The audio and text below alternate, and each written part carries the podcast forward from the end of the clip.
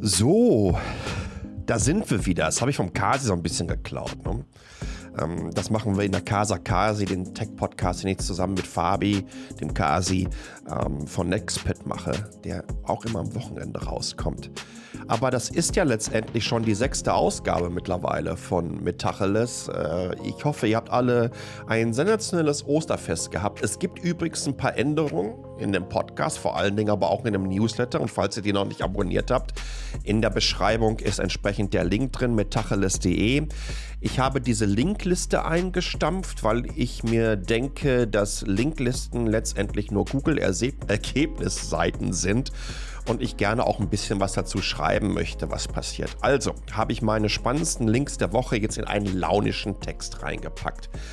Dazu hat sich was verändert. Ich habe einen Sponsor gefunden für dieses Podcast und für diesen Newsletter und freue mich äh, ganz besonders, dass es jemand ist, den ich seit vielen, vielen Jahren kenne. Und zwar ist es der Gerd Schröder, äh, der Gründer von K3, Creative äh, Kommunikationskonzepte. Und warum mag ich das so, ihn als Sponsor zu haben? Ganz einfach äh, weil er verdammt guten Content macht und gerne den Content gefeatured bekommen haben möchte. Und zwar redet er äh, über Augmented Reality Fallbeispiele von Apple und erklärt unter anderem Apples USD Standard in einem Video, was im Newsletter verlinkt ist. Ansonsten, es gibt wieder PR-Wins und PR-Fails. PR-Fail, ganz klar diese Woche äh, der zurückliegenden Ankerkraut. Ähm, das tut mir in der Seele weh, das zu sehen, wie sie das gemacht haben. Du kannst nicht äh, so und so viele Jahre lang ähm, die Purpose-Welle reiten und dann deine Community und die Leute, die das ja entsprechend geglaubt haben und deine Produkte auch vertrieben haben, kommunikativ so vor den Kopf schlagen. Und übrigens, das geht mir hier nicht darum, dass ich ein billiges Nestlé ähm, Bashing mache. Jetzt weiß ich gar nicht, ob man im Hintergrund hier gerade den Krankenwagen hört, der hier eine Einflugschneise Richtung äh, Krankenhaus ist. Äh, wie passend. Es geht mir nicht um billiges Nestlé-Bashing. Das ist mir zu einfach, weil ich glaube, wir brauchen Companies wie Nestlé, ähm, die dann sich transformieren. Weil wenn du in einen Supermarkt ohne Nestlé-Produkte gehst, dann sieht das aus wie im Tante-Emma-Laden kurz nach dem Zweiten Weltkrieg, wo noch so ein bisschen was aus Kohle und Kartoffelkeller übrig geblieben ist. Da gibt es dann kaum noch was. Also wir, wir, wir brauchen die. Die müssen das begreifen, dass wir nachhaltiger werden müssen. Aber die Art und Weise, wie Ankerkraut das kommuniziert hat, wie sie vorher auch kommuniziert haben, lässt sie einfach ziemlich blöde darstellen. Es ist weiß ich nicht, ob, ob die jetzt den Xavier Naidoo machen und sagen, ah, die letzten Jahre, äh, das, das war nicht ich. Ich bin dann ganz anders unterwegs.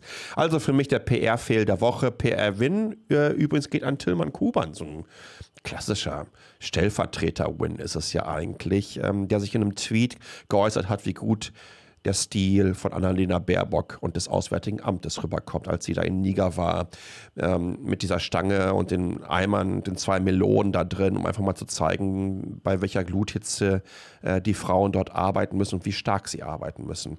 Äh, gefällt mir sehr, sehr gut. An dieser Stelle ähm, Glückwunsch, Tillmann Kuban. Ähm, so macht man das. Das ist eine keine Wertschöpfungskette, aber eine Wertschätzungskette. So nenne ich das, glaube ich, mal ab heute. Ansonsten, ja, feingedrucktes bin ich auf eingegangen. Infografik der Woche, da geht es um Cultured Meat, also Laborfleisch und welchen Impact im positivsten Sinne es auf diesem Planeten hat. Bei Social Weirdness habe ich euch ein Video verlinkt, was viel zu wenige Views hat, aber was zeigt, wie der Lockdown in Shanghai in den letzten Wochen abgelaufen ist. Das sind alle möglichen Clips aus den sozialen Netzwerken in China. Es ist erschreckend und abgefahren und den könnt ihr noch nicht mal embedded sehen, weil der age restricted ist. Also müsst ihr dann auf YouTube gehen hat noch ein bisschen was über globale Reichsbürger, eine Weißreportage, die klasse ist. Netzkultur haben wir Nicolas Cage drin, Ask Me Anything auf Reddit und ähm, Super Hot Fire, wer den noch kennt. Es war ein Rapper, der eines der bekanntesten Memes überhaupt geschaffen hat. Ja, und dann noch ein paar lustige Sachen und so weiter und so fort. Aber mein eigentliches Thema ist ja ein Aufregerthema. Hallo. Wie können wir vernünftig triggern? Damit ich einigermaßen akzeptablen Shitstorm bekomme aus der NFT- und Kryptoblase. Nein, darum geht es mir überhaupt nicht. Ähm, ich bin selber in einer gewissen Art und Weise gebranntes Kind. Das habe ich in diesem Artikel auch beschrieben, dem ich erkläre, wie ich Anfang 2018 ähm, auf einmal zweimal in der Zeit war und einmal in der Welt. Ähm, mein Wikipedia-Eintrag ein Upgrade bekommen hat, aber nicht so, wie man sich das wünscht sondern mir vorgeworfen wurde, dass ich ein Mitinitiator eines Pyramidensystems war, ähm, was ich in der Art und Weise nach wie vor äh, von mich weise, aber was definitiv ähm, selbstreflektierende Prozesse ausgelöst hat. Und das war sehr, sehr wichtig gewesen für mich. Ich habe seitdem mit der Kryptonummer komplett abgeschlossen gehabt, bin klassisch in einen Rockpull, so nennt man das, reingeraten. Da geht es darum, dass innerhalb dieses Krypto-Universums auf einmal ein Investment oder eine Blockchain angeboten wurde und entsprechende Gewinne in Aussicht gestellt wurden und dann irgendwann die Leute, die das initiiert haben, mit der Kohle abgehauen sind. Das hat mir unfassbar viel Geld gekostet. Und mit unfassbar meine ich wirklich unfassbar. Anyways, ich gehe da nochmal in einem weiteren Podcast ausführlicher drauf ein, das ist wichtig. Aber hier geht es um NFTs. Also, lass uns loslegen. Was sind NFTs? Und jetzt wird es polemisch. Ich weiß, es wird wehtun heute. NFTs sind keine Kunstwerke. NFTs beinhalten keine Kunstwerke. NFTs transferieren nicht die Rechte für Kunstwerke und haben von daher weder was mit Rechten, Besitztum und Kunstwerken zu tun. NFTs aka ein Non-Fungible Token ist exakt das, eine kryptografische Seriennummer mit einer kryptografischen Signatur. Nein, das Bildchen, also die Dinger, die man als allererst im Kopf hat, wenn wir uns über NFTs unterhalten oder was auch immer dahinter liegt, das gehört euch nicht. Und wenn ihr keinen Bock auf solche polemischen Geschichten habt, ich habe euch ähm, das großartigste Erklärbär-Video aller Zeiten eigentlich verlinkt. Nicht nur in Bezug auf NFTs. Line goes up, the problems with NFTs, ähm, NFTs in diesem Falle. Ist über zwei Stunden lang. Top-Recherche ist verlinkt. Ich weiß über zwei Stunden das Thema, das kann wehtun. Aber ich glaube, das ist wichtig. Und ich glaube auch, dass sich alle Journalisten, die da draußen sind, sich das mal in Ruhe geben sollten. Vor allen Dingen die, die in den letzten Jahren ähm, gar nicht mehr darüber berichtet haben und mal irgendwann da richtig äh, Bock drauf hatten, selbiges zu tun. Und wenn euch das zu lang ist, äh, kurzes Video, 60 Sekunden, was hält eigentlich Keanu Reeves von NFTs? Es ist fantastisch. Der eigentliche Aufhänger dieses äh, Podcasts und dieses Artikels und warum ich das überhaupt machen wollte und warum ich das NFT-Irrsinn genannt habe, ähm, liegt schon mehr als ein Jahr zurück oder äh, etwa ein Jahr zurück. Und zwar hat damals ähm, der Twitter-Gründer Jack Dorsey äh, seinen allerersten Tweet in einen NFT umgewandelt und zur Auktion freigegeben. Übrigens hat er die Erlöse sofort einer Charity zugeführt. Großartig. Das Ding ging für knapp drei Millionen US-Dollar weg. Wobei, nein, nicht wirklich. Denn es ging für zweieinhalb Millionen US-Dollar weg und äh, während der Transaktion hat sich der Preis von Ether entsprechend verändert und dann war es auf einmal 2,9 Millionen. Und das erklärt euch übrigens auch, warum Kryptos keine valide Währung sein können. Denn Währungen müssen verdammt langweilig, weil stabil sein. Volatilität funktioniert nicht. Unsere Wirtschaftssysteme können solche Volatilität nicht handeln. Das geht nicht. Ihr wollt, dass Währung langweilig ist. Ihr das da habt und euch nicht kümmern müsst und nicht alle fünf Minuten schauen müsst, oh, meine Güte, jetzt schnell verkaufen, das sinkt und oh, jetzt wieder schnell nachkaufen. Also, ähm, wie gesagt, dieser erste Tweet hat dann roundabout drei Millionen eingebracht in Ether.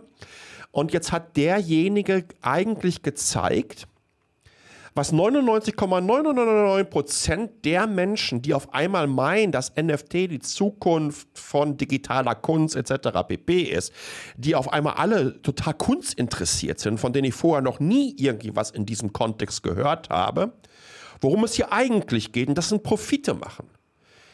Und das nicht zu knapp. Der Typ, der das Ding gekauft hat, hat den eingestellt auf OpenSea will den weiterverkaufen und will da jetzt 48 Millionen US-Dollar für haben. Buja! 48 freaking fucking Millionen US-Dollar. Ähm, Stand jetzt ist das höchste Gebot 30.000 US-Dollar. Und ich lache ein wenig. Wobei man kann sich jetzt natürlich fragen, er sucht sich noch ein paar andere Leute zusammen, die er kennt und dann verkaufen die sich gegenseitig diesen NFT, bis es immer mehr Geld wird und mehr Geld wird. Ähm, weil auf der Blockchain ist es ja alles entsprechend transparent einsehbar und der Preis entsprechend steigt. Übrigens ist das keine Ausnahme, sondern die Regeln, auch das habe ich euch verlinkt. Das läuft da tagtäglich ab dieser Ich verkaufe es in meiner Blase Scam, um den Preis nach oben zu treiben. Ähm, ihr seht übrigens innerhalb meines Textes eine ganze Menge Zitate von klassischen Punkrock-Songs. Das war die einzige Möglichkeit, um das durchzuhalten, wie ich das aufgenommen habe. Ich vergleiche das gesamte System der NFTs eigentlich wie ähm, zehn Freunde und Freunde am Lagerfeuer. Der erste holt oder die erste holt die Kartoffel raus, packt sie aus der Alufolie, nimmt sie in der Hand und merkt, dass sie verdammt heiß ist und schmeißt sie einfach zum nächstbesten weiter. Und so läuft das mit diesen NFTs. Du musst einfach immer irgendjemand noch bescheuerteren finden, bereit ist, dann noch mehr Geld ähm, auszugeben. Und übrigens funktioniert das einfacher, je bekannter diese Person ist. Äh, Stichwort Floyd Mayweather, falls der noch ein Name ist. Äh, nach wie vor für mich der beste Pound-by-Pound-Boxer aller Zeiten. Sorry, Muhammad Ali, äh, Freundinnen und Freunde. Ähm, der hat auch NFTs rausgebracht. mittlerweile den dritten. Und mittlerweile ist der dritte Scam geworden mit Abermillionen. Großartiges Video von CoffeeZilla, The Internet Detective. Der Bursche macht das übrigens schon seit Jahren, ja. Der nimmt die NFT- und Kryptoszene auseinander und recherchiert. Und das macht er so unglaublich gut. Und der hat jetzt einfach mal von so ein NFT von Floyd Mayweather gekauft, obwohl er ja eigentlich schon wusste, dass er in was reingescampt wird. Es ist, es ist ein tolles Video. Aber äh, mal abgesehen von diesem Aktzeichen XY-Kanal des Netzes, nämlich CoffeeZilla, äh, wie sieht es eigentlich so mit so Persönlichkeiten wie Gwyneth Paltrow, Justin Bieber, Paris Hilton, Snoop Dogg und so weiter aus? Äh, die haben unter anderem in so einen sensationellen Service wie MoonPay investiert. Der soll es uns allen einfacher machen, in Zukunft NFTs äh, zu kaufen. Mal davon abgesehen, dass die gute Gwyneth Paltrow ja nicht müde wird, darauf hinzuweisen, wie wichtig ihr die Umwelt und ein nachhaltiger Lebensstil ist, was schwierig ist, äh, wenn wir uns über Blockchain und Krypto unterhalten. Denn äh, letztendlich haut Bitcoin, Ethereum so viel Energie und CO2 raus wie Neuseeland. Okay, zwei Neuseeländer. Aber auch das ist entsprechend verlinkt, da könnt ihr euch die Daten anschauen. Aber dieser Moonpay-Bullshit, fasst den gesamten Irrsinn auf eine Art und Weise zusammen, die nicht offenbarender sein können. Also Krypto, NFT, Blockchain hast du nicht gesehen. Also wir entwickeln Krypto, um Geld zu dezentralisieren. Dann nutzen wir die Blockchain, um Datenbankeinträge zu verkaufen, aber natürlich dezentralisiert mit dem dezentralisierten Kryptogeld. Jetzt kommt sowas wie Moonpay um die Ecke, damit Menschen mit echtem Geld ins dezentrale Geschäft einsteigen können. Um dann final ihre dezentral generierten Gewinne und Verluste über eine der zehn zentralisierten Kryptobörsen auszahlen zu lassen. Warum zentralisiert? Denn die machen zusammen mehr als 80 Prozent der gesamten Umsätze in der Kryptoszene weltweit das, das, mir, mir, platzt da die Rübe, wenn ich darüber nachdenke. Was für ein Irrsinn. Unfassbar. Das ist, glaube ich, dieses, dieses First World Problems. Ja? Ähm, während 20.000 Kids jeden Tag weltweit einen Hunger abnippeln und ihre Wälder abholzen müssen, damit sie Brennholz haben, um nicht zu erfrieren. Und wir kloppen für so ein Scheiß Energie raus. Mal davon abgesehen, dass alle paar Wochen wieder Kryptodiebstähle in dreistelliger Millionenhöhe stattfinden. Ja, zwei Beispiele davon habe ich auch wiederum verlinkt. Oder dass abertausende Freelancer über Plattformen wie Fiverr rekrutiert werden, damit sie auf Twitter, Telegram und Discord möglichst viele Ahnungslose in die Falle locken. Krypto löst keine Probleme. Es gibt diese Probleme nicht. Und das ist ja das allergrößte Problem, denn die Investorinnen und Investoren müssen sich verdammt nochmal Gedanken machen, was mit den Abermilliarden an Investment, die da reingegangen sind, jetzt passiert. Und müssen sich eine Story überlegen, um ihre Investitionen auch wieder zurückzubekommen. Und NFT ist so eine dieser Story. Vor allen Dingen schaffen sie aber letztendlich damit Probleme, für die sie dann die Lösung haben. Ne? Moonpay ist so eine Lösung für ein Problem, was es gar nicht gibt, aber was geschaffen wurde. Krypto ist eine Technologie einzig allein, um das Problem Krypto zu lösen. Hört sich irre an, ist aber wahr. Es ist nicht irre. Es ist einfach durchgeknallt. Es geht hier um Geld, Geld, Geld und nochmals Geld. Nicht darum, uns unabhängiger zu machen. Vor allen Dingen aber nicht darum, den Planeten oder gar die Menschheit zu retten. Das Gegenteil ist der Fall. NFTs, Web3 und das Metaverse, mit einigen Ausnahmen, mit sehr monothematischen Metaverses, die ich durchaus sehe in der Zukunft, sind die Hirngespinste, um die Tatsache zu erklären, dass Krypto unseren Planeten verheizt. Und das ist wirklich wortwörtlich zu nehmen. Und ich habe euch das Beste an Analyse-Statement verlinkt, was es zu dem Thema gibt. Und das ist von Tante. Es werden keine Probleme gelöst, wohl aber geschaffen. Denn ich meine, wie anders ist es zu erklären, dass unfassbar bescheuert aussehende Kunstwerke in 100 mal 100 Pixel Avatarbildchen auftauchen, die man vielleicht für eine halbe Sekunde wahrnimmt und dann der temporären Natur des Netzes zuführt. NFTs müssten eigentlich sich automatisch löschende Instagram-Stories sein damit all die Kryptobros endlich mal begreifen, was der Unterschied zwischen Ergüssen der Pixelschubser im Netz und denen ist, die permanente Werte in einer physischen Welt schaffen. Und Twitter ist dabei ein Enabler. Ich habe euch mal Twitter-Trends, äh, Trends ist auch wieder schön, aus Taiwan verlinkt. Da könnt ihr ganz gut sehen, dass äh, unter den Top 20 gestern, also den Tag bevor ich hier aufnehme, alles Krypto-Tweets sind. Ja, ich meine, wenn ein Elon Musk in die bekannteste Comedy-Show Saturday Night Live gehen kann und ein Shitcoin wie Dogecoin, der mitten in der Nacht in drei Stunden als Scherz sich ausgedacht wurde, pumpen kann. Vor Millionen Menschen. Übrigens ist es dann ja nach hinten losgegangen, gingen 30 Prozent runter. Da muss man sich fragen, wie irre kann das noch werden? Wenn ihr auf die Apple Finanzpodcast-Charts in Deutschland schaut, dann sind in den Top 100 elf Podcasterinnen zum Thema, äh, zum Thema Krypto und NFT. Es ist einfach nur ein Wahnsinn. Wir machen den Deckel drauf. Ich rege mich schon wieder zu sehr auf. Ich habe viel, viel mehr Informationen generell im gesamten Newsletter verlinkt, wo ihr eure eigenen Recherchen machen könnt. Aber letztendlich müssen wir erkennen, dass wir es drehen und wenden können, wie wir wollen. Aber langsam aber sicher bin ich an dem Punkt angelangt zu glauben, dass im Vergleich zur Kryptoblase die in Gläsern eingefangenen Blähungen von Reality-Stars in den USA weitaus validere Investments darstellen. Immerhin gibt es dazu noch ein Gefäß, was ihr euch in die Vitrine ins Wohnzimmer packen könnt. Und nein, das war jetzt kein Scherz gewesen. Auch die Story ist wirklich passiert. Jetzt bin ich gespannt, was ihr davon haltet.